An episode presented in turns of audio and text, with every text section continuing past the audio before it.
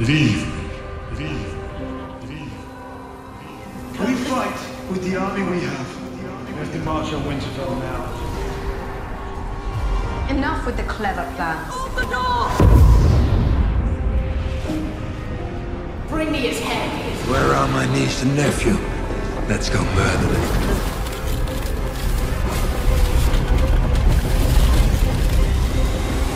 Radio Pottwal.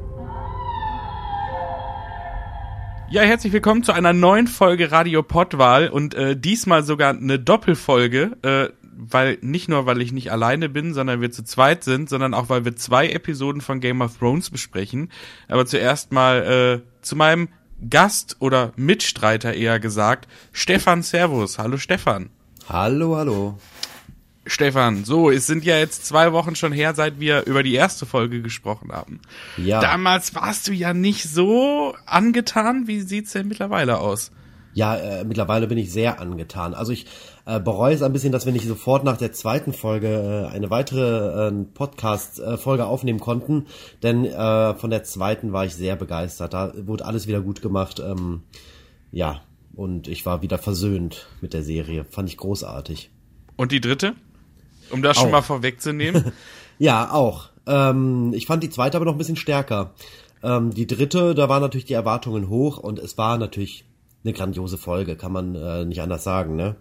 Mit vielen Überraschungen und ähm, ich glaube, äh, ja, da wurde geliefert. Das äh, kann man so sagen, ja. Aber witzig, weil äh, ich auch irgendwie die zweite total genossen habe. Die dritte war auch super, aber warum äh, und wie und was wir die jetzt nicht vielleicht so überragend fanden, dazu kommen wir gleich, würde ich sagen. Erstmal Folge 2, A Night of the Seven Kingdoms heißt sie.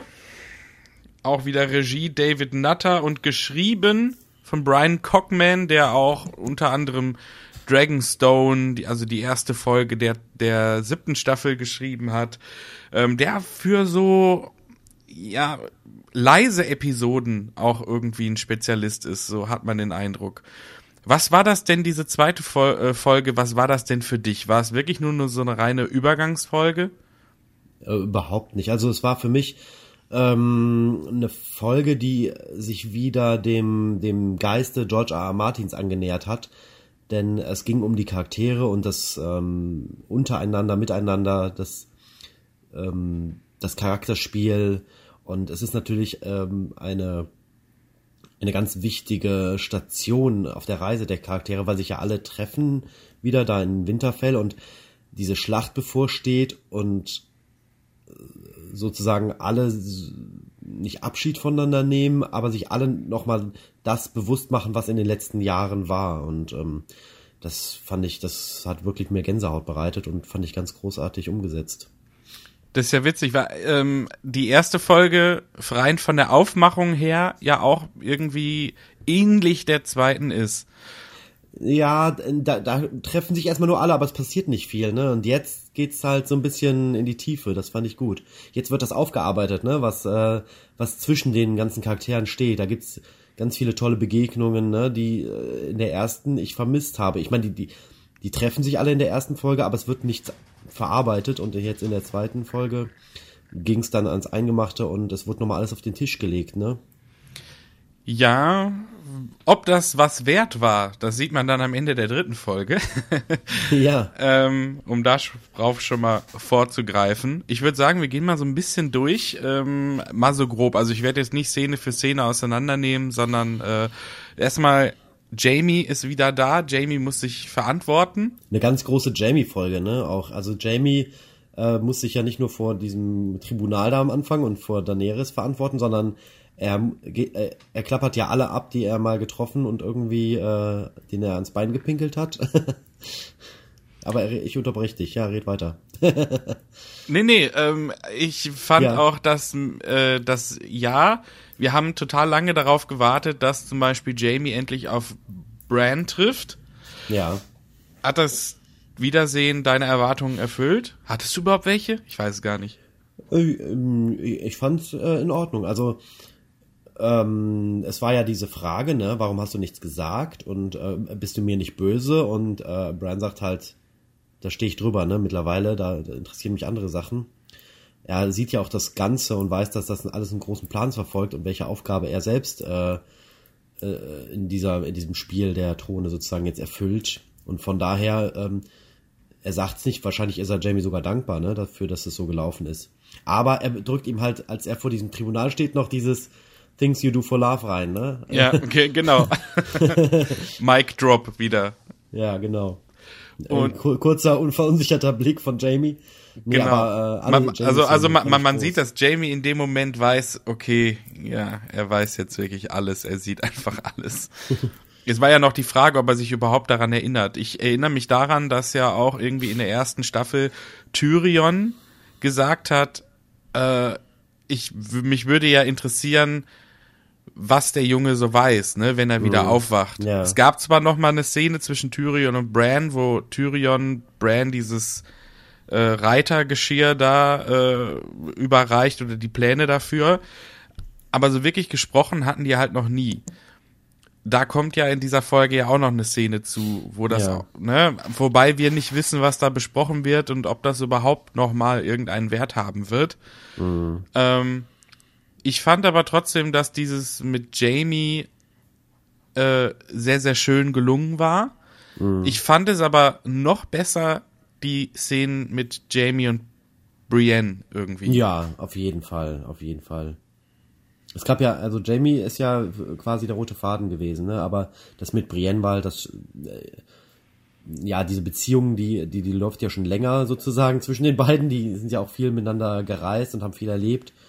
Und da stand jetzt diese Versöhnung oder dieses, ähm, ja, dieses äh, Klarmachen, wa- was ist das überhaupt? Und dann dieser Ritterschlag war natürlich dann sozusagen der Höhepunkt, ne?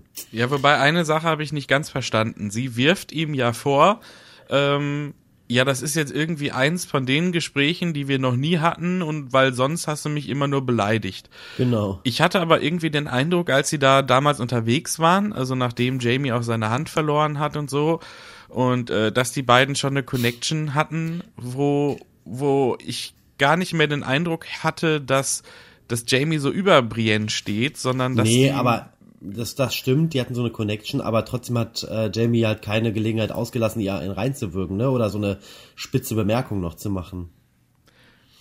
Ja, so ganz genau erinnere ich mich nicht daran, aber ähm, die hatten halt schon damals starke Szenen, wo sie sich auch untereinander ausgesprochen haben, so ein bisschen, ne, diese Badeszene. Wenn, ich Ja. weiß nicht, ob, ob du dich noch dran erinnerst. Ja, ja. Ähm, Das stimmt, das war auch mal so ein ruhiger Moment. Es gab ja auch schon starke Szenen zwischen den beiden, das stimmt. ja. Okay. Und zu Brienne noch ganz kurzer Nachschlag übrigens zum letzten Podcast. Da war ich mir ja nicht ganz sicher, wie es jetzt überhaupt in den Büchern mit Brienne aussieht. ah ja, genau. Ähm, das hatte auch einen, einen Grund. Ich habe dann nochmal äh, nachgelesen, weil ähm, Brienne im Buch ist halt so eine Art äh, Schrödingers Brienne, ne? ähm, weil äh, das letzte Mal, wo sie bewusst auftaucht, in Band 8, ähm, passiert halt etwas, was jetzt in der Handlung, mit der Handlung der Serie gar nichts zu tun hat, weil äh, sie wird in ha Harrenhal von Lady Steinherz, ich sage jetzt mal nicht zu viel dazu zu dem Thema, ähm, gehängt sozusagen kann aber kurz bevor sozusagen der Hocker weggetreten wird, noch etwas sagen und dann ist so ein Cliffhanger und man weiß nicht genau, ob das jetzt auch vollzogen wurde oder ob das jetzt abgebrochen wurde, diese, äh, diese Hinrichtung. Ähm, und es gibt dann nochmal so ein mysteriöses Auftauchen, wo man im zehnten Band vermuten könnte, dass das Brienne ist. Ähm, also es ist unklar, ob sie lebt oder nicht. Es wird also so absichtlich von George Martin offen gelassen. Soll halt ein bisschen Spannung es bleibt ein bisschen spannend um Brienne im, im Roman. Deswegen war ich auch letztes Mal etwas unsicher. Konnte es gar nicht genau sagen, ob sie jetzt tot ist oder nicht. ja, vielleicht weiß George R. R. Martin das selber noch gar nicht so wirklich. Ja, wir wissen es nicht. Äh, wir müssen auf den nächsten Band äh, warten, der ja schon bald im Jahre 2032 erscheinen wird. Ich habe ihn schon vorbestellt. Bei Okay. einem großen Internet-Online-Handel. Äh, hast du schon so eine Benachrichtigung bekommen? Äh, wurde versandt? Nee, ja, ja, nee. Okay. Noch, äh, noch nichts gehört. Ähm, es ist übrigens, Aber zurück zur zweiten Folge. Genau, es ist übrigens eine von drei Episoden insgesamt, in äh, der keiner stirbt. Komplett on screen. gibt es keinen. Ähm, und trotzdem war es wirklich durch diese ganzen persönlichen Beziehungen so eine richtig schöne, ich, ich fand es spannend, wie sie miteinander ich umgegangen auch, sind. ich auch, ich auch. Ähm, es gibt ja dann diese Szene, wo sich viele Charaktere, Tyrion, Tormund, Davos, Jamie, Mhm. Brienne, ähm, alle in diesem Raum treffen, in, vor diesem Feuer. Zimmer, ja. Genau, und dann mal so ein bisschen auch Screentime haben, miteinander zu reden. Ähm, ich komme erstmal zu dem Elefanten im Raum. Wie fandest du Tormund in der Szene? Ich fand's lustig. Also ich, das mit dieser Riesenmilch äh, passte. Also das ist schon ziemlich skurril. Viele äh, finden ja, dass das ein bisschen sehr drüber war, also sehr Comic Relief. Mich hat es jetzt auch nicht gestört, weil Tormund ist halt auch irgendwie Er so. wollte Ein, nur ein bisschen diese angespannte Atmosphäre halt lockern, ne? Ist ja klar, kurz vor der Schlacht. ich weiß nicht, ob er es mit Absicht gemacht hat. Ich glaube, er ist einfach so ein Vollassi. ich weiß es nicht. Ähm, naja, aber wie er aus dem Trinkhorn trinkt, äh, ich habe das in kompletten vollen Zügen genossen. Ja. Ähm, und er steht auf Brienne. Glaubst du, dass Genau. das nochmal irgendwie Spannung geben große? wird? Ach, ich glaube, das ist, äh, das wird nichts Ernstes werden. Das ist, äh, das geht eher nur von ihm aus, ne? Okay. Glaubst du denn, dass zwischen Brienne und Jamie äh, da noch mehr sein wird? Weiß ich gar nicht. Also ich glaube, ja, kann- kann ich mir eigentlich nicht vorstellen. Ich glaube, die haben jetzt so ihren ihren Standpunkt klar gemacht und die sind jetzt auch versöhnt und sind auch sehr gute Freunde, aber dass da, ich glaube, mehr laufen wird, kann ich mir nicht vorstellen. Das würde mich sehr überraschen, wenn die in der letzten Folge äh, da vor dem Altar stehen. Ja, das kann ich mir jetzt auch nicht vorstellen. Aber vielleicht gibt es ja noch so eine so eine Arya Gendry Szene nochmal anders. Ja, aber Jamie, der, nee, nee, der Jamie hat einen ganz anderen Frauengeschmack. Also der, Der steht so mehr auf Schwestern, Brienne. ne? Ja, ja, der schätzt Brienne und äh, ich glaube, er, er sieht sie auch als gute Freundin, aber ähm, ich glaube nicht, dass er an mehr bei ihr interessiert ist. Ja, er gibt ihr bei Parship ein äh, irgendwie Verwandtschaftsgrad oder so. Ja. Ja. Die Isländer haben da ja extra eine App für, ne? Kann man checken, wie verwandt man mit jemand ist. Er ist auch gefährlich auf so einer Insel, ne? Naja, da gibt's ja nur 300.000 Leute. Ja. Ah, hm. ähm, sehr schön. Okay, dann ähm, gab es für dich eine Szene, die da noch besonders herausgeragt ist in dieser Ja, ein, kompletten- zwei Szenen gab's auch. Also Podricks äh, Gesang fand ich noch ganz toll, ne? Also äh, Jenny of Oldstone, das Lied. Ja, Ähm, und es, es waren noch einige Sachen, ja, die äh, auf jeden Fall bewegt haben, ne? Also dieses, dieses Lied, auch wie das umgesetzt war und die Vorbereitung für die Schlacht. Und ähm, ja, hat mich, äh, hat mich ein bisschen an äh, Herr der Ringe erinnert, auch diese Vorbereitungsszenen äh, im Helms Klamm, ne? Ja, ich glaube, das wurde auch so ein bisschen zitiert. Ich muss Ja. nur sagen, ich glaube, also ähm, wir haben ja schon beim letzten Mal über die Synchronisation gesprochen und dass sie nicht viel Zeit haben und so weiter. Ja. Ähm, jetzt fand ich den bei dem besonders bei dem Lied war das total klar, dass das Englische war halt sehr sehr viel besser als das Deutsche Mhm. Ja, ja. und das das wirkte auch einfach total komisch. Ähm, ich konnte Bei jetzt leider Liedern immer schwierig, ne? ja, ich konnte jetzt auch leider in der Zeit nicht äh, ganz ähm, recherchieren. Aber es gibt in der fünften Staffel ähm, eine Szene, in der Bronn mit Jamie unterwegs ist ähm, und singt. Ja. Und ich schwöre, das ist die gleiche Gesangsstimme wie die von Podrick in der deutschen Szene jetzt. Ja. Ich glaube, sie haben nur einen, der so ein bisschen singen kann. Und der dann einfach äh, den Gesangspart über, unternimmt. Man merkt es ja nicht, weil Podrick sagt sonst in der, in der, der Folge auch gar nichts. Okay, ist mir jetzt nicht so aufgefallen. Ähm, will ich dann auch die Illusion mir nicht zerstören? Okay. Ich Vielleicht würde dann es, doch auf Englisch schauen, ne? ich, ja, ich, ich kann es trotzdem empfehlen, wer wer es auf Deutsch gesehen hat, sich das auch nochmal Mhm. auf Englisch anzugucken. Gibt's bei YouTube äh, auf dem Game of Thrones Kanal. Da kann man das auf Englisch auch nochmal hören. Ähm, es gibt auch noch mehr Videos, wo man den, den Darsteller von, von Podrick äh, auch mal äh, zum Beispiel Reigns of Castamere singen hört und so. Ja, der kann's. Der kann's schon. Ja, das ist doch schön. Nee, fand ich eine sehr, sehr bewegende Szene. Insgesamt sehr schön umgesetzt. Die ganze Folge, für mich eine der stärksten Folgen, ähm, an die ich mich jetzt erinnere, ja. Ja, und nahtloser Übergang dann in die dritte Folge, obwohl die Ja. dritte Folge dann wieder was völlig anderes ist. Genau. Und jetzt. Die Schlacht. Ja, genau. Erstmal für dich eine Frage. Ähm, also, wir machen mal so ein kleines Gedankenexperiment. Du kämpfst gegen jemanden, der Leichen zum Leben erwecken kann. Richtig. Wo versteckst du dich? A. In einer Hütte. B. In einem Kühlschrank. Oder C. In einer Halle voller Leichen.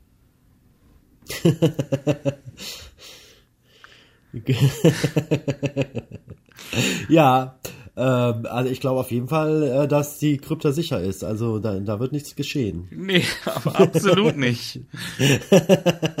Stimmt. Ja, also es ist schon, äh, naja, da haben sie vielleicht erstmal noch nicht so ganz nachgedacht. Und Ja, das ähm, ist aber auch, weil Tyrion schwächelt, ne? Der ist ja stark Oh, am ja. Schwächeln in den letzten drei Folgen, ne? Was, was seine, äh, was seine Ratschläge angeht. Ähm, Daenerys ist auch schon ziemlich angepisst von ihm. Er sagt ja auch das selbst, dass er ein Narr ist und irgendwie nicht mehr so auf der Höhe.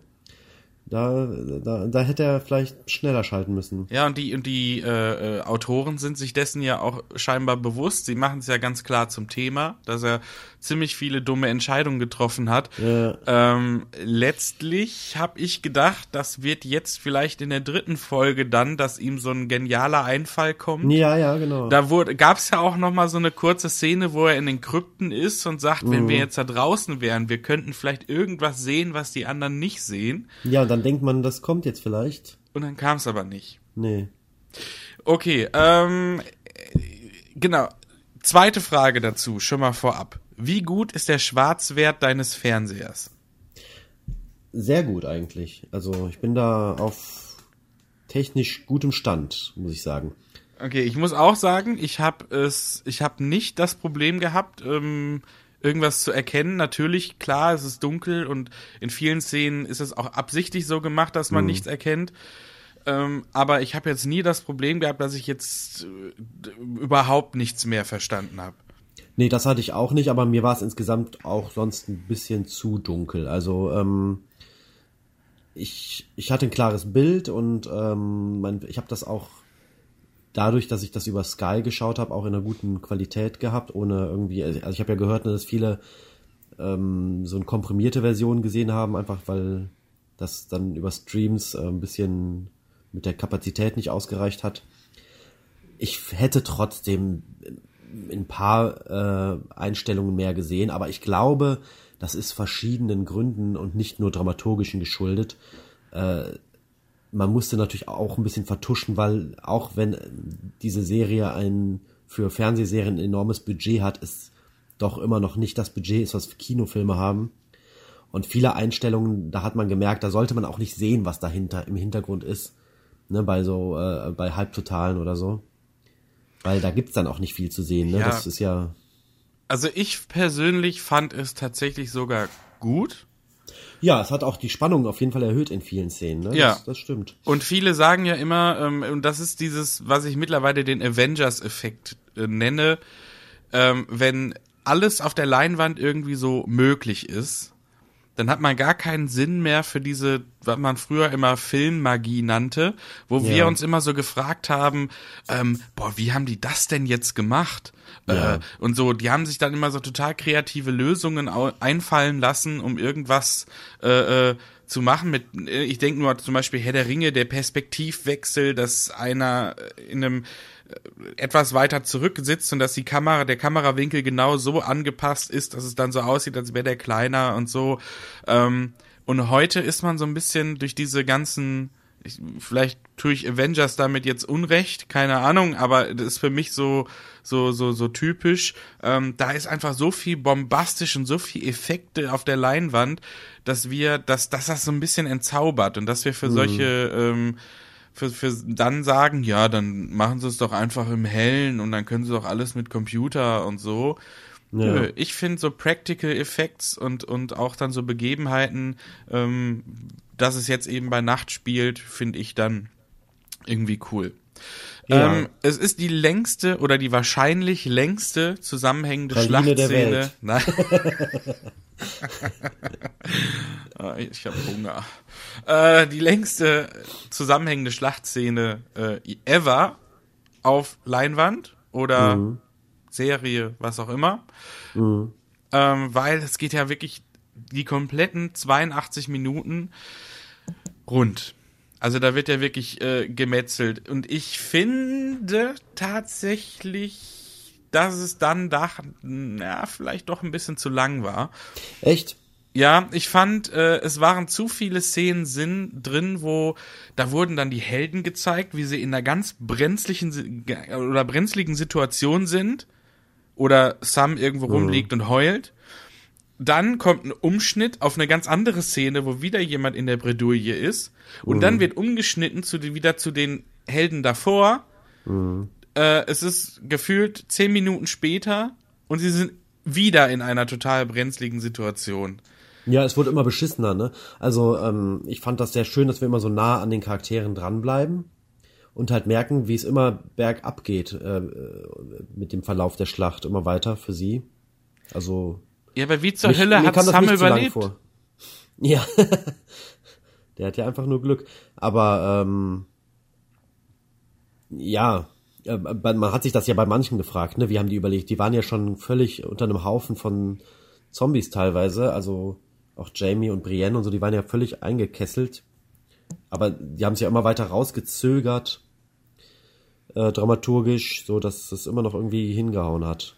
Genau. Ähm, Beginn der Folge, die äh, Helden und die, die, die Armee nimmt Aufstellung, Ja. erwartet das, was da kommt, man sieht nichts und dann kommt aber erstmal die rote Priesterin Melisandre. Und äh, mit einem richtig coolen Effekt, äh, sie geht Ja. dann zu den Dothraki und zündet deren Schwerter an. Meine Frage dazu ist, was hat sie gegen die anderen, dass es bei denen nicht auch macht? Ja, hm, hätte sie vielleicht noch gemacht, keine Ahnung. Aber ähm, man, weiß ja auch nicht, was passiert ist. Ne? Also ich habe ja eine Theorie zu dieser Szene. Ne? Ich glaube ja, dass die Dothraki keinen Bock mehr hatten und die sind dann einfach in die Dunkelheit geritten und als sie weit genug weg waren, haben die gesagt, komm, macht alle eure Lichter wieder aus, wir hauen jetzt ab, zurück nach Essos. und haben Geist mitgenommen. Aber da kommen Ja, wir später auch noch stimmt. zu. Ja, also ich Ja. fand es ähm, ziemliche, also ich fand, das wurde den Dothraki nicht gerecht, weil ähm, eigentlich war das immer so eine der stärksten Truppen, die noch mit dabei waren und äh, dass die sich überhaupt dann übers Meer begeben haben, ne, um da sich dem Nachtkönig entgegenzustellen und dann wurden die da wirklich äh, als Kanonenfutter nur missbraucht, also es war schon traurig. Ich fand's traurig. Ja, vor allem, ähm, es hat ja auch irgendwie gefühlt gar nichts gebracht. Nee, überhaupt nicht. Also Nichts man denkt hat so, irgendwas gebracht. ja, ne? als sie da dieses Schwert anfasst und ihren Zauberspruch sagt und alle fangen so richtig toll an zu brennen, habe ich noch so gedacht so, boah, cool. das sah auch ne, cool aus. wow, jetzt ist es wirklich das Lied von Eis und Feuer, ne? Und dann reiten sie los, nehmen Geist übrigens mit, das sind die, das waren die zehn Sekunden, in denen Geist zu sehen war Ja, ja. in der Folge. Ähm, und aber für den Effekt, dass man dann so im Hintergrund sieht, wie diese Schwerter dann so langsam ausgehen, fand ich es cool. Also den Effekt Mhm. Ja, fand ja, ich das cool. stimmt. Das war cool gemacht, aber ich fand es schade für die Dothraki, dass sie halt dann einfach in so kurzer Zeit gemetzelt wurden. Aber was natürlich auch wieder die Stärke der Gegner klar machen soll, ne? Ja. Ja, auf jeden Fall. Trotzdem, ähm, sie kommen dann wieder und Sir Jorah ist schon angeschlagen. Ähm, und ja, dann kommt quasi der Einsatz der Drachen. Ähm, sie finden den Nachtkönig nicht. Ja. Der fliegt irgendwo rum. Und Bran, den ich mittlerweile für das groß, größte Arschloch von Westeros halte, ich erkläre dir auch gleich warum, wenn wir zur letzten Szene kommen, ähm, ja, der verschwindet in irgendwelchen Raben und sucht den Nachtkönig. Genau. Ähm, wir wissen aber nachher nicht, ist er eigentlich die ganze Folge in diesen Raben drin gewesen? Ja, wir wissen ja auch nicht so genau, was er die ganze Zeit getan, getrieben hat, ne? Also, ähm, ich glaube nicht nur, dass er mit den Raben rumgeflogen ist. Da war ja noch irgendwas anderes. Ja, wir wissen es nicht. Aber Ich hoffe, das erfahren wir noch. Genau, ich, ich hoffe auch einfach, dass, äh, und, und das ist auch so ein großes Stichwort, Kontext, Ja. dass wir den auch zum Nachtkönig äh, mal so ein bisschen kriegen. Weil, ähm, für alle, die die Bücher jetzt noch nicht gelesen haben, aber im Buch gibt es den Nachtkönig, glaube ich, als Figur nicht. Ne? Nicht in dieser Form. Also, Ja, ähm, es gibt halt die Legenden und der Nachtkönig ist eher so eine Legende, ne, die von der Old Nan erzählt wird. Und ähm, da, der, der gehört halt zu dem Zeitalter, als die Mauer gebaut wurde, ne? Da, da exis- existierte der Nachtkönig. Ähm, Ja, und der übrigens laut der Old Nan ähm, Brandon Stark hieß, aber das, das hat er, glaube ich, schon genug Gerüchte befeuert. Ja, und dann gab's ja noch Brandon, den Erbauer. Das ist, Genau. glaube ich, auch wieder nochmal ein anderer. Das befeuert aber auch, auch diese Gerüchte, dass es vielleicht diese, dieses zyklische äh, immer wiederkehren gibt. Ja, Was- also aber der Nachtkönig tritt nicht äh, in Person auf in den Romanen, ne? Also das, das gibt's nicht. Ja, und in der Serie ist das halt eine, eine riesige, wichtige Figur gewesen, die Ja. ganz, ganz lange aufgebaut wurde und wo man auch das Gefühl hatte, die wird auch mit dem Ende irgendwas zu tun haben. Mhm. Äh, jetzt ist der Nachtkönig besiegt und ähm, Und das war, äh, also das wäre mir ja echt peinlich als Nachtkönig, ne? Du bist 8000 Jahre, planst du die Vernichtung der Welt und dann sowas. kommen wir gleich noch zu. ich möchte diese Szene gerne sehr detailliert besprechen. ja, gerne. Ähm, aber äh, ne, äh, jetzt ist die Frage, ob in den Büchern das auch, der Nachtkönig dann überhaupt noch mal auch eine Rolle spielen wird. Und für, für den Ausgang von, von Game of Thrones, wir wissen ja auch nicht, ob der Ausgang der Bücher ähnlich sein wird wie der der Serie. Also laut George Martin wird der Ausgang der Bücher anders sein. Ja, und das kann ja eigentlich dann nur anders. Ja. Okay, ähm, Melisandre trifft auf Davos und äh, sagt ihm, äh, du brauchst mich gar nicht umbringen, weil ich werde eh morgen früh tot sein. Gut, in, zu dem Zeitpunkt habe ich gedacht, okay, wahrscheinlich sind alle nachher tot. Ja, Aber bei ihr stimmt es dann auch seltsam, ne? Dass alle so irgendwie auf diesen einen Moment, also äh, auch sie kippt ja dann einfach um, ne? Sie zieht sich da das Halsband aus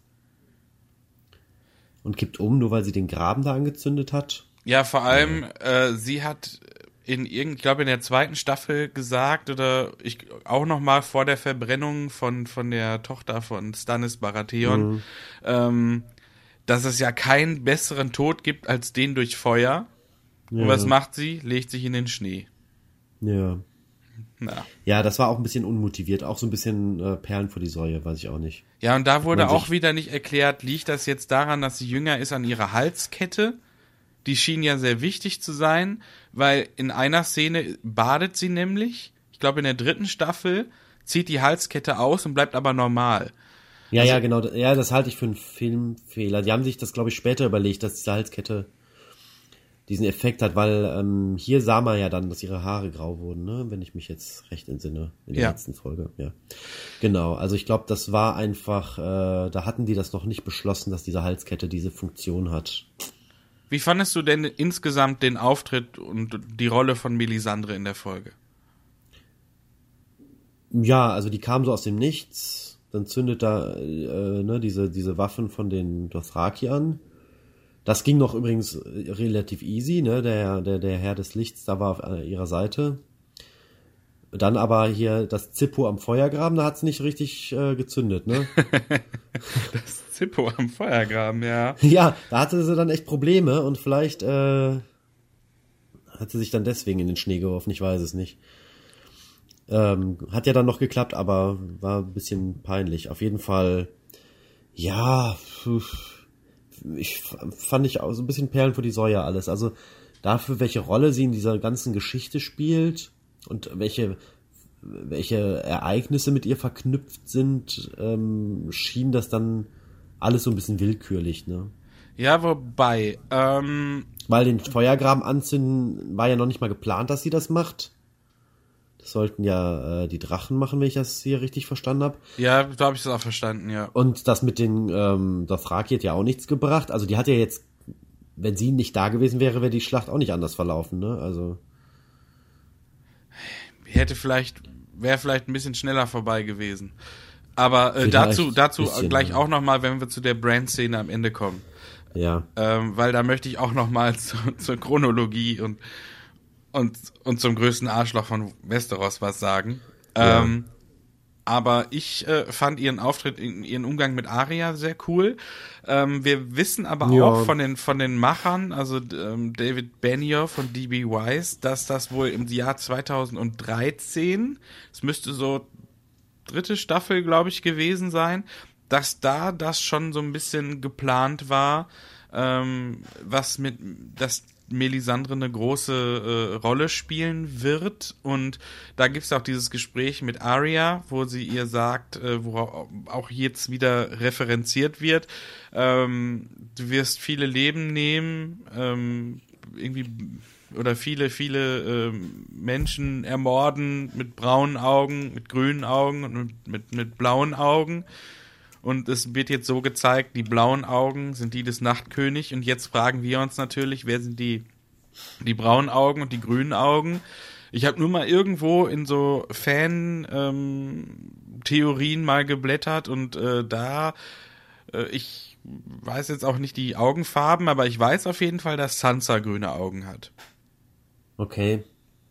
Meinst du, das hat für dich, dass das noch was von Bedeutung hat? Nee, das finde ich weit hergeholt. Das sollte vielleicht einfach nur heißen, dass sie viele umbringt und ein paar davon haben halt blaue Augen und sind dann wahrscheinlich ähm, aus dem Norden. Aber ich glaube nicht, dass das, ja, nee, kann ich mir nicht vorstellen. Welche Augenfarbe hat denn Cersei? Das wäre noch interessant. In dem Zusammenhang. Vielleicht hat sie braune Augen. ja. ja. Äh, ich, aber ich bin gespannt, äh, weil dieser Dialog extra nochmal genau so nochmal Ja. wiederholt wurde. Ob das äh, doch noch irgendwo eine Bewandtnis hat oder ob das wieder so ein Red Herring ist, der uns nur auf die falsche Fährte locken soll. Ähm, aber zu dem Zeitpunkt wissen wir ja noch gar nicht, äh, welche Rolle Arya spielt. Aber wir sehen sie auch mal so richtig im Einsatz und kämpfen. Und ähm, Ja. nicht nur Gendry macht das äh, horny, sondern äh, das bringt auch irgendwie mehr als das, was John zum Beispiel die ganze Folge über macht. Ja, John, ne? Tja. Der, Okay, ist, der rückt so ein bisschen auch neben Tyrion, ne? Die beiden sind so ein bisschen auf dem Abstellgleis, oder? ja, man, man merkt irgendwo, dass da im Moment kein Schritt nach vorne gemacht wird. Wir wissen, es gibt ja auch diese Prophezeiung vom Azor Ahai, der ja, Ähm, irgendwie helfen soll, den Nachtkönig zu besiegen und die, die, die lange Nacht zu beenden. Ja, da Und- dachte man ja immer, das wäre John, ne? Ja, und ist es jetzt Arya oder wissen wir es immer noch nicht? Hm, tja. Also, irgendwie haben die das vielleicht auch aus den Augen verloren. Ja, Ich wie so es vieles, wie zum Beispiel Geist. ja. Ne? Ah, wir haben noch diesen Schattenwolf. Ja, wir setzen da einfach mal einen großen Hund in die Szene rein und dann lassen wir den am Anfang mitlaufen und dann kommt er gar nicht mehr vor. Und dann war ich mir ziemlich sicher, Geist ist tot. Und jetzt kleiner Spoiler, im Preview zur vierten Folge ist Geist wieder zu sehen. Ja. Also, Geist ist nicht tot. Ja, aber, ne? Ich weiß nicht, was sie, das mit den Schattenwölfen, das ist, Ja, das ist halt auch schwierig in der TV-Serie umzusetzen, denke ich einfach. Das ist dann so ein Kompromiss, ne? ja, aber es war so, so eine coole Sache in den ersten Staffeln, die Ja. sie dann irgendwann so völlig verloren haben. Ich meine, sie hätten ja Geist wenigstens dann sein, seinen Tod schenken können und dann, äh, Ja, aber dann auch epischer, ne? Möchte ich das noch sehen, ne? Nicht, dass er dann in der Dunkelheit verschwindet. Ja. Aber das war, äh, das war ja komisch, weil er am Anfang nur vorkam danach komplett vergessen war. Ich frag mich, was hat er denn? Der ist da hingerannt, dann wurden die, die, die ganzen Dothraki wurden dann da äh, abgemetzelt. Und, und was macht Geist dann? Er denkt sich, oh, ich glaube, ich glaub, die sind alle tot, ja, dann kann ich jetzt gehen. Ich, ne, also, boah, na. Finde ich trotzdem irgendwie verschenkt. Dann hätte man es irgendwie anders machen können oder ihn einfach komplett rauslassen können. Die hätten ihn auch einfach in der Burg lassen können und dann am Ende, äh, weiß ich nicht, nur mal Er ist ja sein, sehr autonom unterwegs, ne? seinen, seinen zuckenden Schwanz irgendwo zeigen können, der, äh, weiß ich nicht, wie früher hat man ja auch Filmtricks gehabt, um, um so einen Hund zu simulieren. So, so wie so wie bei Loriot, Papa Antoportas. Genau, mit dem, mit dem Hund hinterm Sofa da, ne? Genau, wo der Hund Ja, immer irgendwo liegt und man sieht nur immer so den Schwanz hoch und runter gehen. Das wäre doch eine Lösung für Game of Thrones. Ja. So, kostet nicht viel. Okay. Ja, ähm, die Drachen. Äh, wir wissen ja zum wo wir gerade bei Geist waren, wir wissen ja auch gar nicht, was mit den Drachen, ob die jetzt wirklich alle überlebt haben. Also ähm, wir Ja, alle haben ja Re- nicht überlebt. Ja, ne? Regal Also von und Viserion wissen wir ja, Drogon. Er, äh, genau, Viserion ist hat's jetzt tot. endgültig äh, Ja. erwischt. Ne, da wissen wir es nicht. Ähm, wir wissen aber, dass ein komplettes Haus von Westeros jetzt ausgelöscht wurde. Nämlich das Haus Mormont. Ja, das war aber auch episch. Das war sehr, sehr episch. Ähm, Kleiner Fun Fact zu dem Riesen. Ja, Den äh, Liana da. du hast recherchiert. Ich habe, ich habe recherchiert, genau. Dieser Riese war auch schon in der siebten Staffel in der ersten Folge zu sehen. Da sieht man einmal die Armee der Toten auf die Kamera Ja. zulaufen und da sieht man auch diesen Riesen. Erinnere ich mich dran. Das ja. muss, das muss der gleiche Riese gewesen sein, wenn der hat komplett die gleichen Gesichtsnarben. Aha, Das Problem ist aber, der ist damals schon. Äh, das Auge, das kaputte Auge ist auf der anderen Seite gewesen. Ei, Wie hat der Riese das gemacht? Mh, das ist halt auch diese Magie in Westeros, ne? Da, Magie ist einfach Ach, das Antwort. kannst du dir jetzt wieder schön saufen, ne? ja, aber okay, vielleicht haben sie die Szene auch gespiegelt oder vielleicht Ja, machte das, mu Vielleicht musste das so egal. sein. Ja, vielleicht haben sie gesagt, ich das fällt nicht, eh dass sich keinem jetzt auf. außer dir noch irgendjemand daran erinnert hat. Ja, und dann haben sie gedacht, okay, jetzt in der Szene, wie sie da hängt, das kriegen wir nicht hin, wenn das auf der linken Seite ist, sie muss auf der rechten Seite, irgendwie so, keine Ahnung. Ja. Aber auf jeden Fall fand ich das sehr, sehr traurig, weil ich die Figur äh, Liana Mormont sehr mochte. Ja, die war ja auch super, ne? Während Sam sich da äh, fast eingenässt hat, hat sie echt ihre Truppen rumkommandiert, war sehr schön. Ja. Was, was schätzt du, wie alt ist die Darstellerin? Ich weiß es nicht. 13, 14, Sie ist 16. 16, ah ja, okay. Aber ich finde, sie wirkt jünger.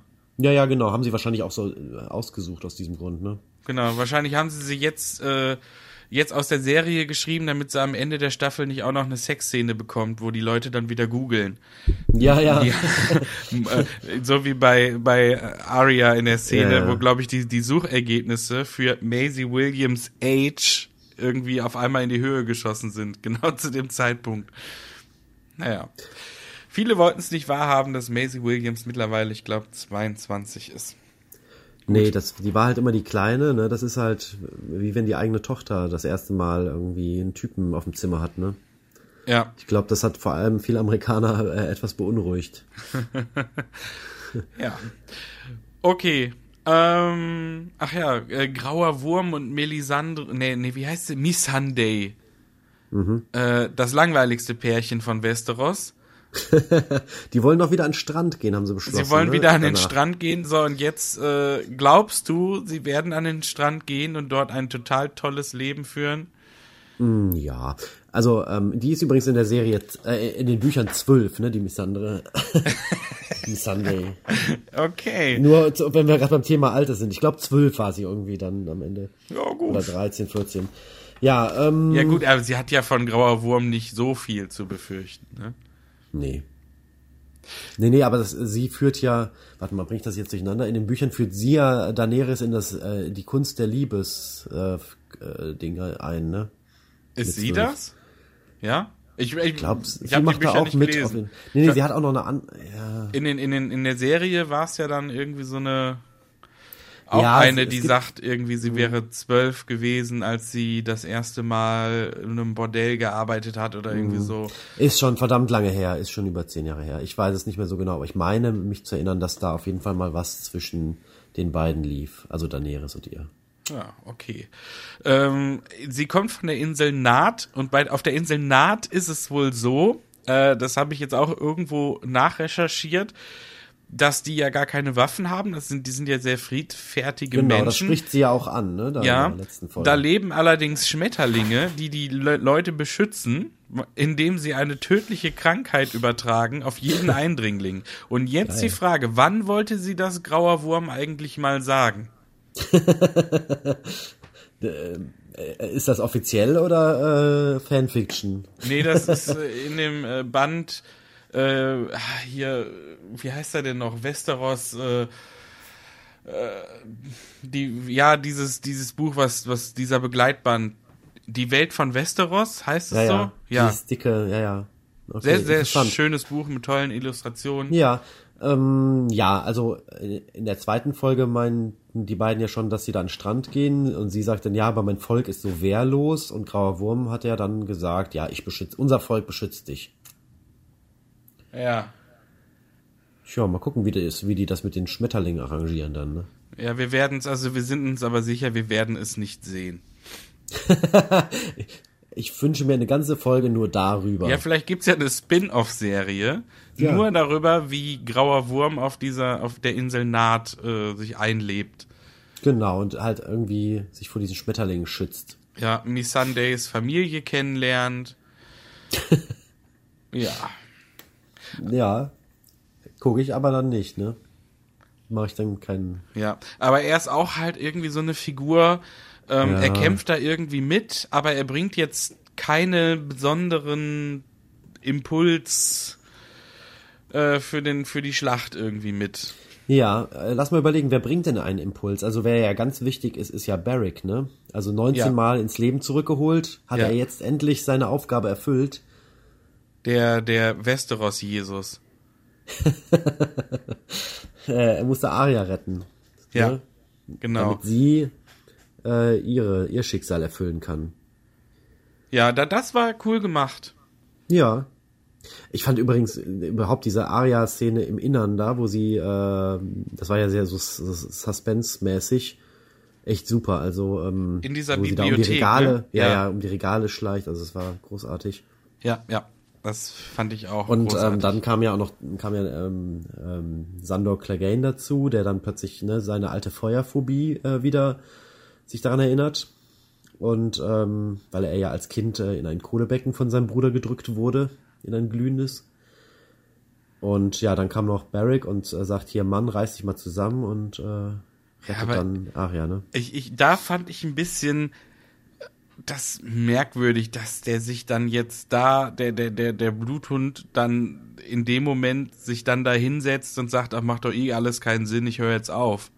Und dann kommt Barrick und sagt, ja, aber hier, für Arya äh, solltest du schon noch weiter kämpfen. Und dann er so, okay.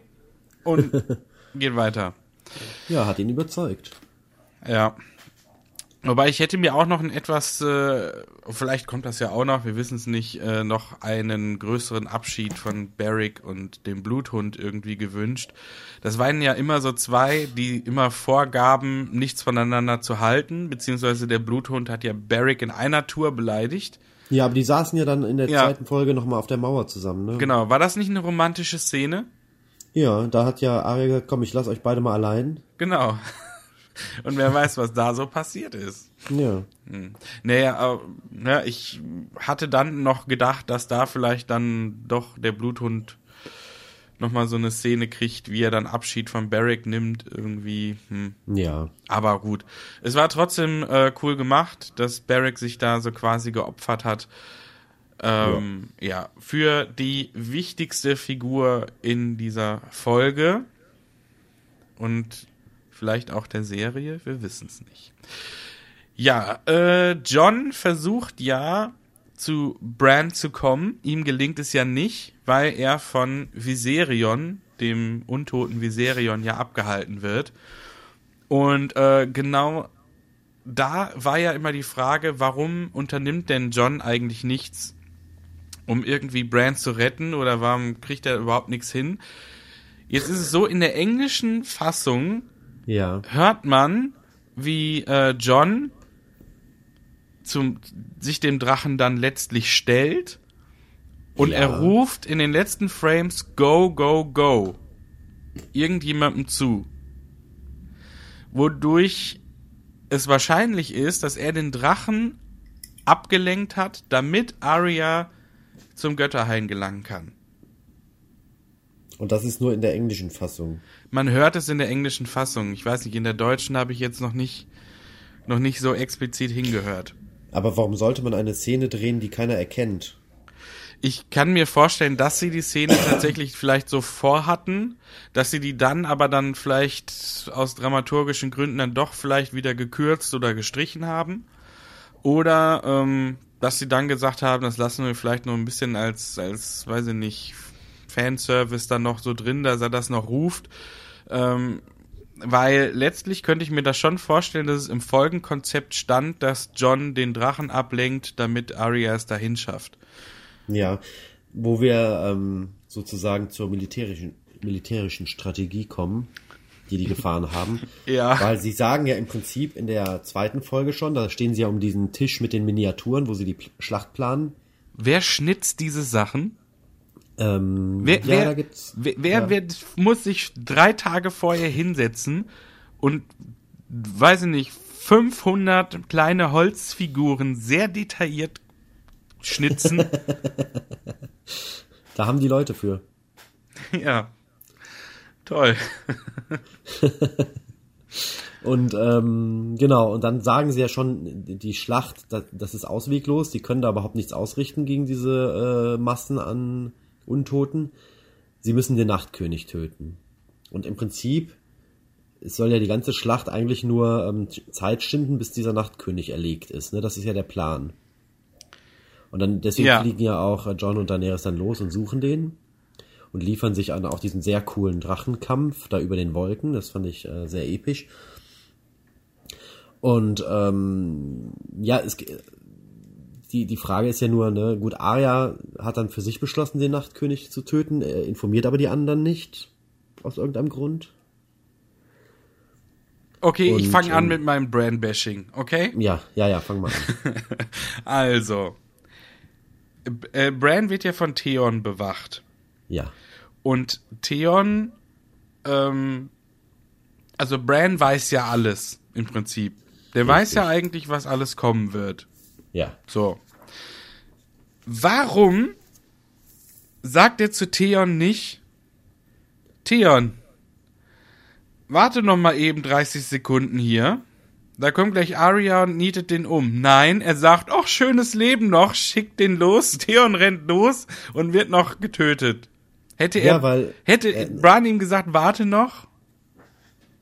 Ne? Also du musst ja dich dran erinnern, dass ähm, Theon Bran quasi mal umgebracht hat. Ne? Also es war ein anderer Junge, aber er war, also da kann ich Bran schon verstehen, dass er dann noch eine Rechnung offen hatte. Das war Rache. Nein, ich glaube äh, vielmehr, dass es ähm, das Schicksal ja sowieso feststeht und dass äh, äh, Theon genau diese Aufgabe ja erfüllt, sich da dann zu opfern und da muss man ja auch nichts mehr dran ändern, ne? es geht ja auch nicht darum, die, die, die, die Zukunft zu verändern oder die Geschehnisse, sondern es läuft ja alles so ab, wie es abläuft. Ja, ich, ich wäre Bran auf jeden Fall sehr, sehr dankbar, wenn ich Theon wäre. Ja, klar. Also er hätte es ihm ja wenigstens mal sagen können. Du Theon, Theon, da hinten, da kommt jetzt gleich die Arya von hinten.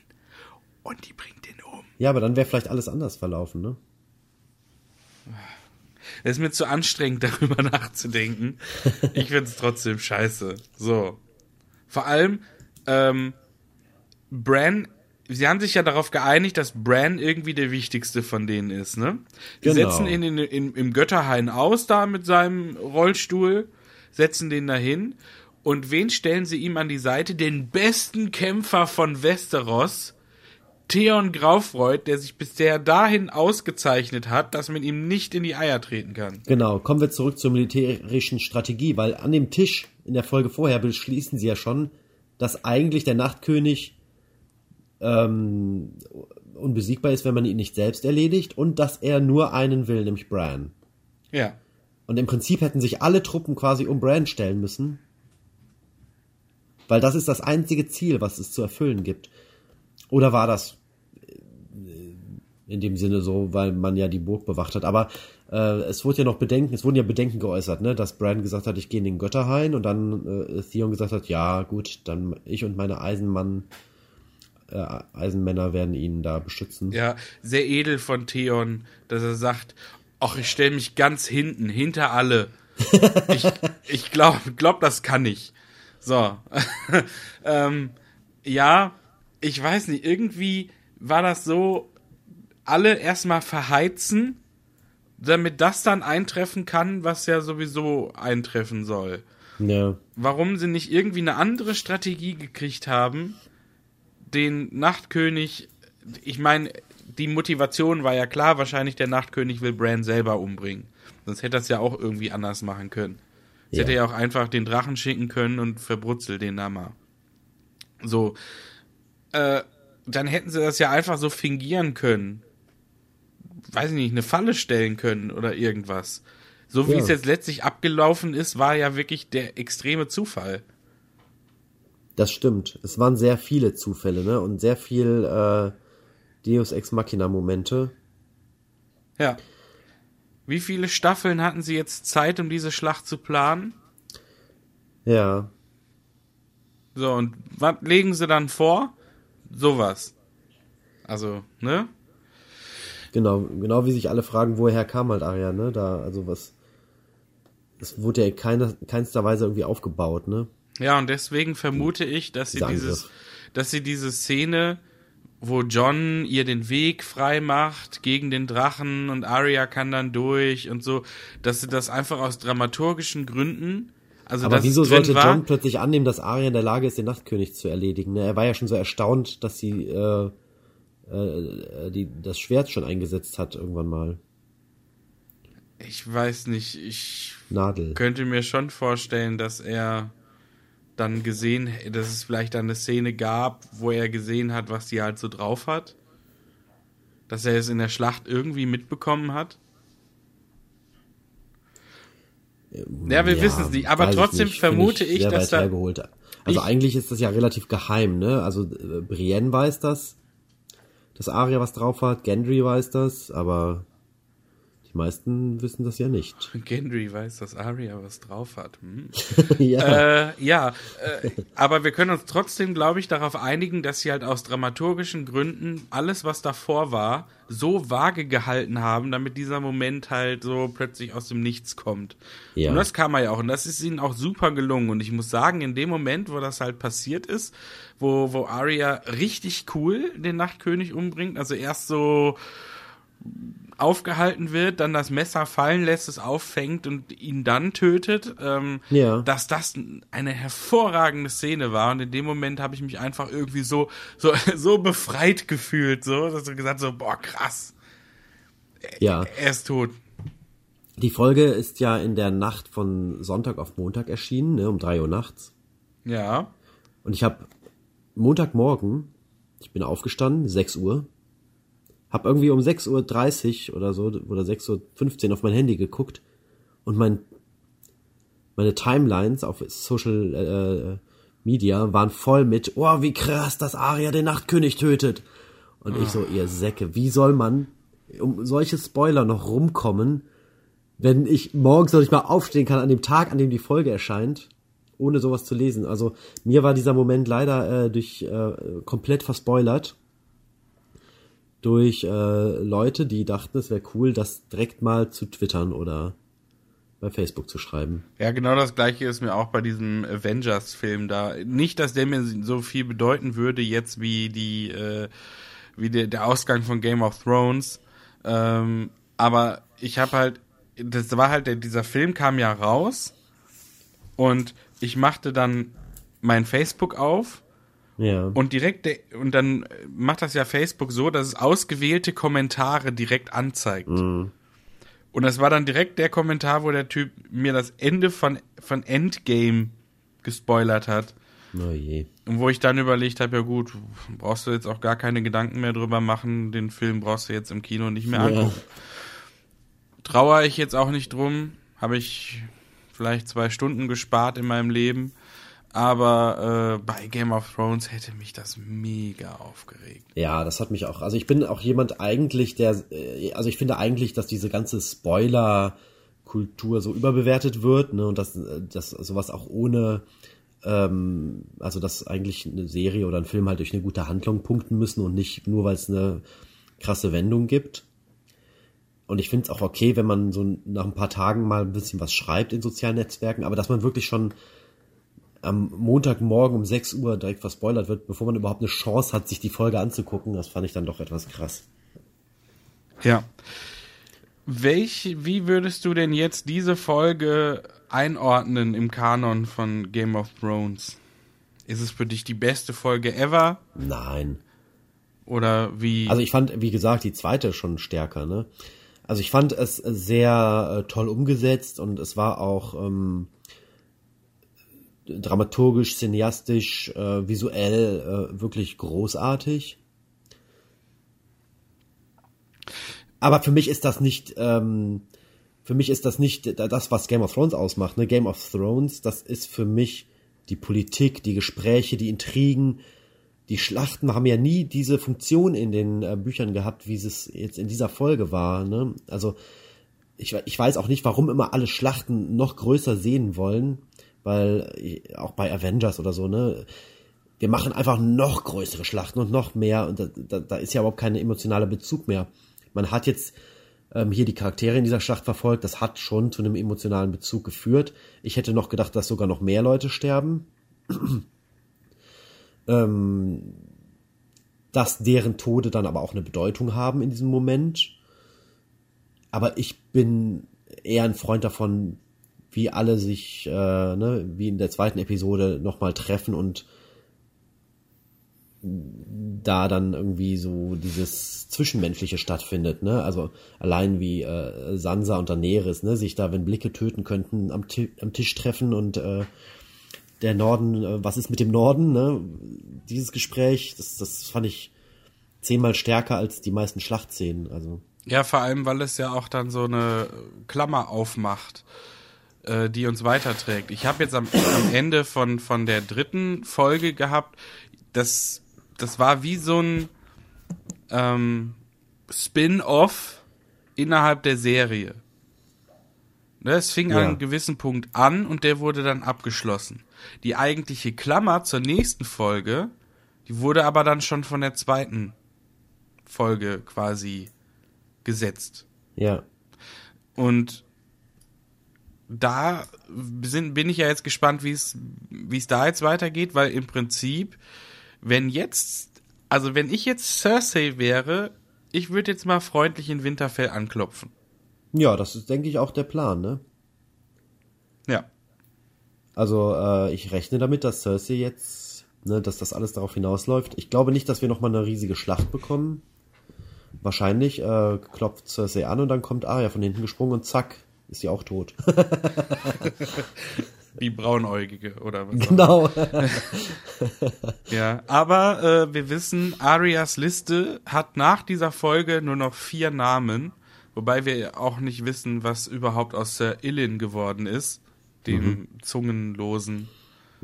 Äh, da hat man ja in der Serie nie wieder was von gehört, weil ich glaube, der Darsteller auch verstorben ist. Ah, okay. Aber die Liste war, äh, hat sich auch immer mal wieder geändert. Ne? Das war ja dann immer nur den äh, momentanen äh, Bedürfnissen Arias geschuldet, wer da auf der Liste stand. Ne? Ja. Also Melisandre stand auch mal auf der Liste, glaube ich. Ja, also rein, genau, also die stand und Beric Dondarrion stand auch auf der Liste. Genau, Barrick auch. Und dann, guck, den hat sie sich ja auch wieder versöhnt, ne? Also rein theoretisch stehen auf der Liste eben noch Sir Illin Pine, Ja. Cersei, der Berg und der Bluthund. Ja. Wobei ich nicht, mir nicht vorstellen kann, dass sie den Bluthund, äh, äh, naja, Den hat sie heruntergenommen dann. ja, da gehe ich mal von aus. Ich glaube, sie hat die Liste mittlerweile aktualisiert. Ja, aber trotzdem, äh, ich bin mir sicher, Arya wird noch eine sehr, sehr wichtige Rolle spielen in der Serie. Ähm, was glaubst du denn jetzt oder kannst du jetzt schon so ein bisschen absehen, wie die nächsten drei Folgen verlaufen werden? Die werden ja auch wieder sehr, sehr lang. Genau, jetzt, äh, aber ich, ich die werden lang, aber ich frage mich, wie sie das jetzt noch alles äh, hinkriegen wollen, um da einen runden äh, Abschluss zu bekommen. Ähm, dafür finde ich es wieder ein bisschen zu kurz insgesamt. Ja. Jetzt hat man ja nur noch äh, ein paar Parteien übrig. Jetzt ist die Frage, was passiert jetzt? Äh, Cersei wird jetzt zum Hauptgegner gemacht, sozusagen. Und jetzt gibt's dann noch dieses, äh, es, es gab ja dann die Enthüllung äh, von John, der dann auch in, der, in den Krypten da unten mit Daenerys klärt, dass er eigentlich der Thronerbe ist. Dann wurde ja noch äh, Jenny of the Old Stones gesungen von Podrick. Da geht's ja auch darum, dass ein Targaryen auf den Thron verzichtet aus Liebe. Das war vielleicht auch nochmal ein Hinweis. Ja. nee. Ähm, ja, äh, das müssen jetzt die letzten Parteien unter sich ausmachen, ne? Gehen wir Ähm. mal davon aus, wenn du jetzt einfach mal davon ausgehst, wer am meisten befähigt wäre, äh, die sieben Königslande zu regieren. Befähigt. Ja. Wen würdest Also- du dir aussuchen? Vor, äh, vor äh, fünf, sechs Folgen hätte ich noch gesagt Tyrion. Okay. Aber der schwächelt ja extrem, ne? Ja, aber da sind wir, wir beide uns doch bestimmt auch sicher, dass nachdem das jetzt so oft thematisiert wurde, dass da bestimmt auch noch irgendwas in die Richtung noch passieren wird. Ja, aber da ist ja irgendwie eine Krise. Das gab ja auch dieses Gespräch da, wo er mit seinem Bruder überlegt, ja, was hat uns das alles gebracht? Ne? Wir sind doch völlig am Arsch jetzt. Tja, Ja, ich glaube, aber- ja, das ist für mich immer dieses, äh, die Bücher sind zu Ende und die äh, Serienschreiber schaffen es nicht äh, an der äh, Dialogqualität von George Martin zu bleiben. Das ist einfach und du musst einfach auch schlau sein, um einen schlauen Menschen schreiben zu können. Ja, wobei äh, ich ja die, äh, du hast ja auch vorhin schon angesprochen, diesen Dialog zwischen Daenerys und Sansa in der zweiten Folge wirklich richtig, richtig gut fand. Ja, aber Ganz vor allem schauspielerisch, ne?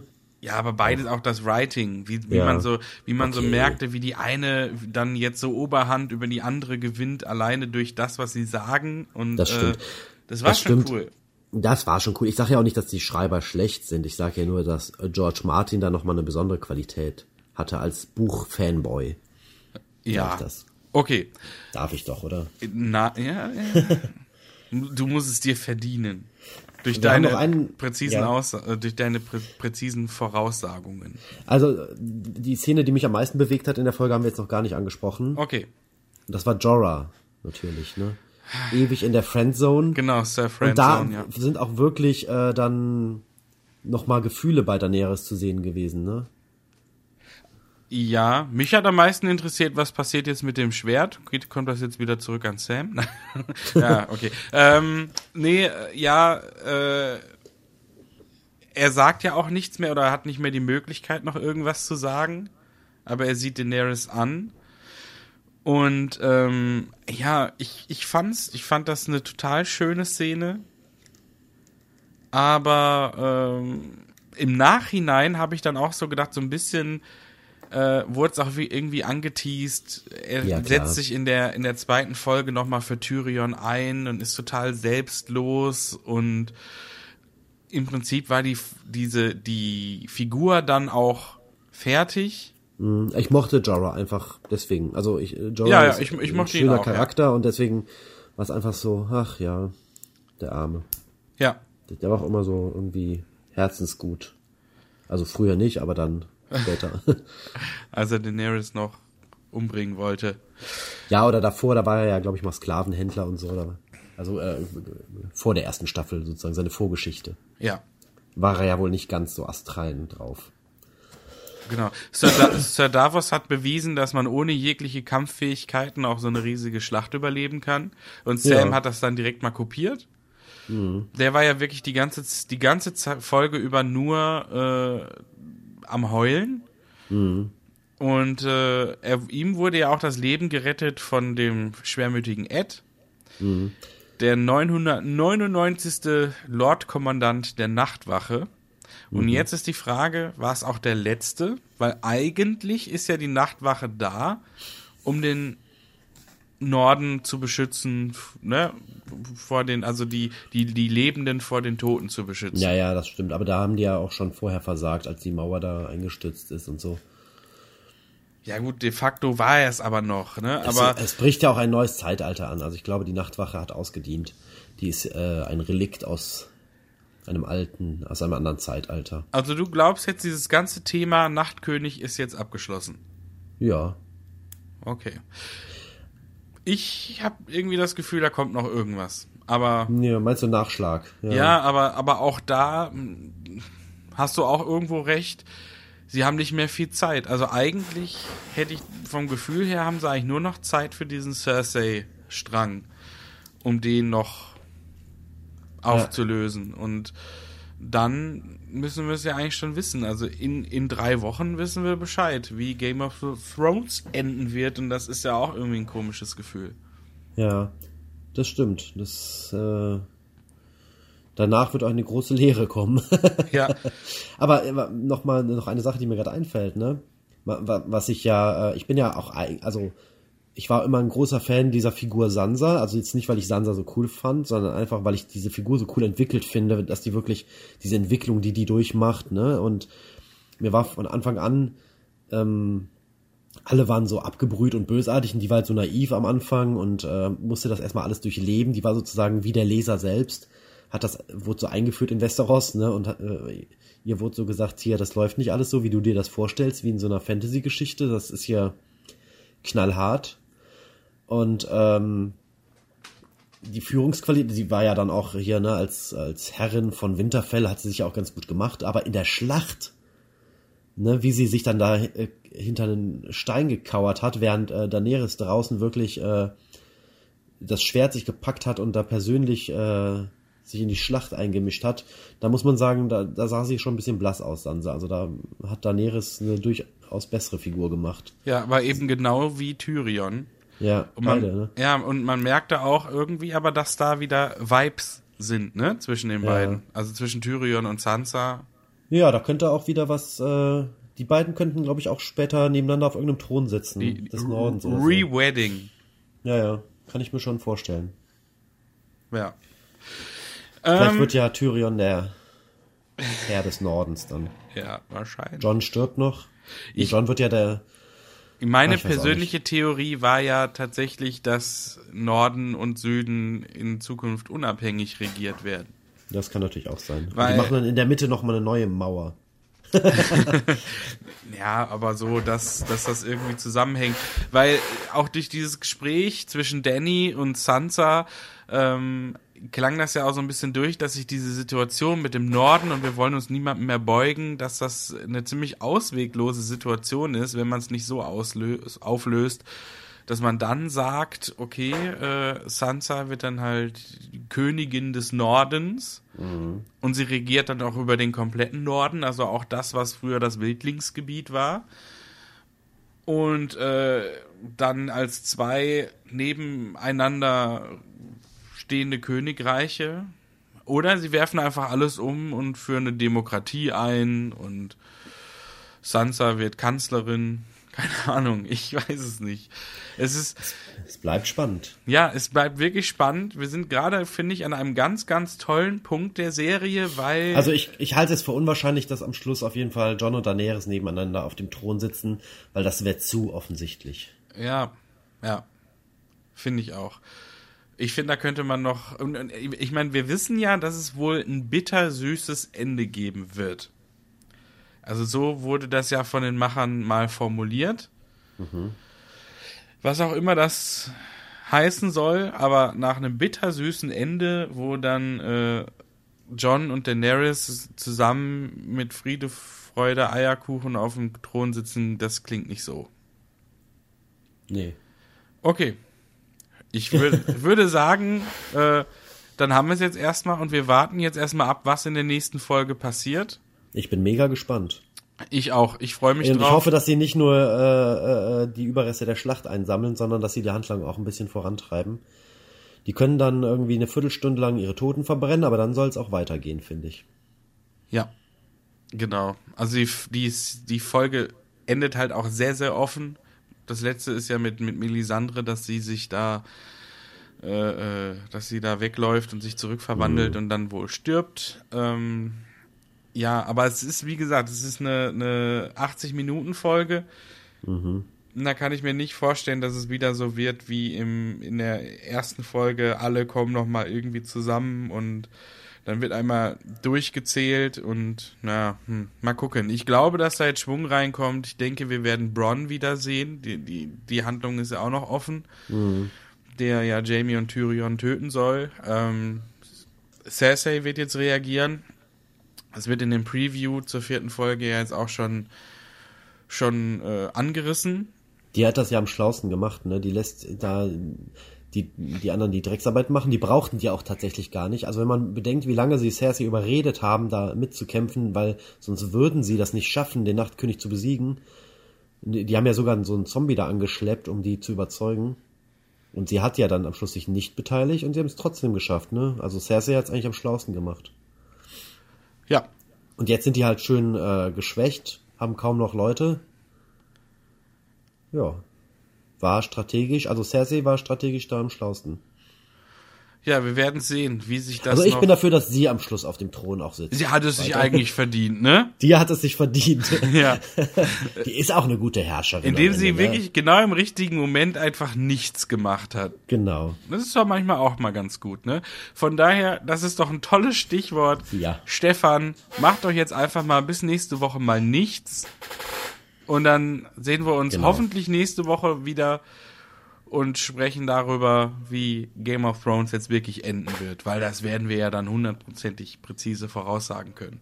Das, das glaube ich auch. Das glaube ich auch. Da bin ich ziemlich sicher. Es war mir wieder Super. ein großes Vergnügen. Mir auch. Mir Und auch. Stefan, viel Spaß gemacht. wa was sagen wir dem, dem Herrn des Todes? Ähm, nächste Woche kommen wir zurück. Ja, Nein, genau. heute nicht, aber nächste Woche sind wir wieder da. Am 4. Mai sind wir bei euch. Am 4. Mai sehen wir bei euch. Ach, schön. Okay, ja, ich, äh, 4. Mai, ich wünsche dir einen schönen Star Wars Tag am Wochenende und dann äh, Game of Thrones. Und Lebe lang und in Frieden, Dankeschön. Schöner hätte es nicht sagen Wars können. so Kenntnis. sagt. okay, Stefan. Bis dann. Bis dann. Ciao. Tschüss. So.